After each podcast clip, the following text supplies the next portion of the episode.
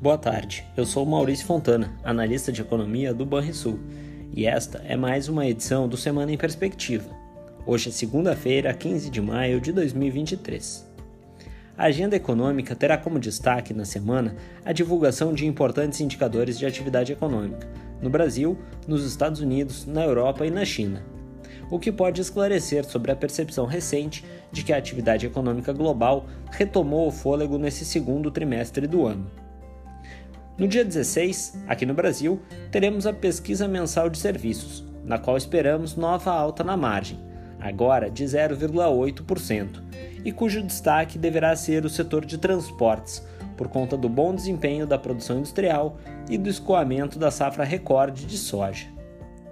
No dia 17, o IBGE deve reportar a pesquisa mensal do comércio, para a qual a expectativa é de números fracos, tanto para o conceito restrito com 0% de variação mensal, como no conceito ampliado, que deve recuar 0,2%.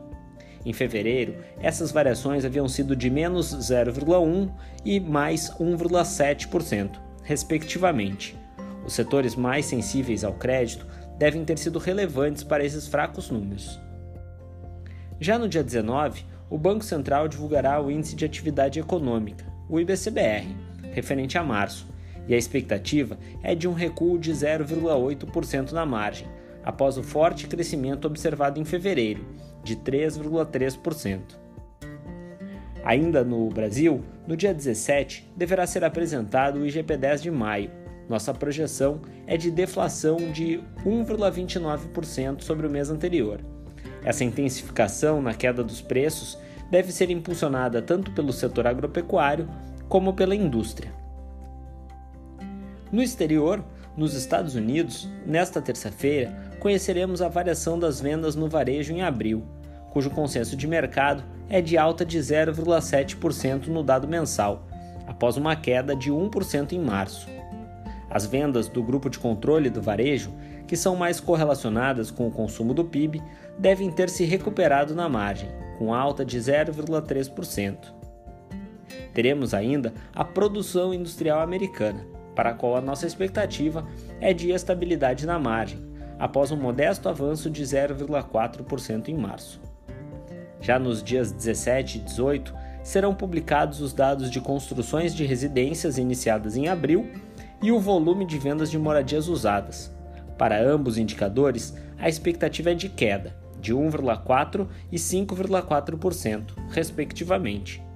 A continuidade do movimento de aperto das condições dos financiamentos imobiliários impacta negativamente a demanda por residências, o que desestimula a construção de novas moradias. Além disso, a semana conta com falas públicas de vários diretores do Fed e, destacadamente, do presidente da instituição, Jerome Powell, no dia 19 de maio. Na zona do euro, a produção industrial também tem destaque na agenda. Conforme dados de hoje, a produção na zona do euro caiu 4,1% em março, em comparação com o mês anterior, após um aumento de 1,5% em fevereiro. O resultado, puxado por bens de capital, foi pior do que o esperado pelo mercado. A Alemanha, maior economia da zona do euro, teve queda de 3,1% na produção industrial no período. Outro dado relevante esperado para a semana por lá será a inflação final de abril, a ser conhecida no dia 17, e cuja expectativa é de continuidade das elevadas variações registradas na prévia. Assim, o índice de preços ao consumidor europeu deve ter variado 7% na comparação interanual, e sua medida de núcleo alta de 5,6% em igual período comparativo. Por fim, na China, teremos no dia 15, à noite, a divulgação dos dados de produção industrial e de vendas no varejo, referentes a abril. A expectativa é de continuidade do movimento de aceleração do crescimento. Para o varejo, o consenso entre os analistas de mercado é de crescimento de 22% na comparação com abril do ano anterior. Já para a indústria, a expectativa é de que a produção tenha crescido 10,8% no mesmo tipo de comparação. Estes são os principais dados que devem movimentar os mercados ao longo da semana. Agora vamos aos destaques do mercado financeiro com o analista da Banrisul Corretora.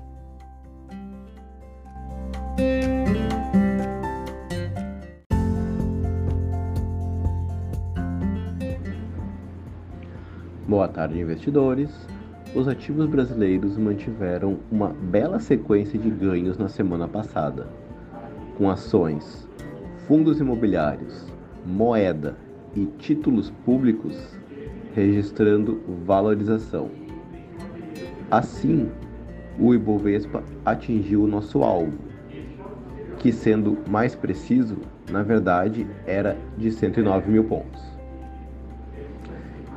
Small Caps no maior patamar desde fevereiro e IFIX de volta aos níveis de novembro mostram que o investidor brasileiro está voltando a tomar risco.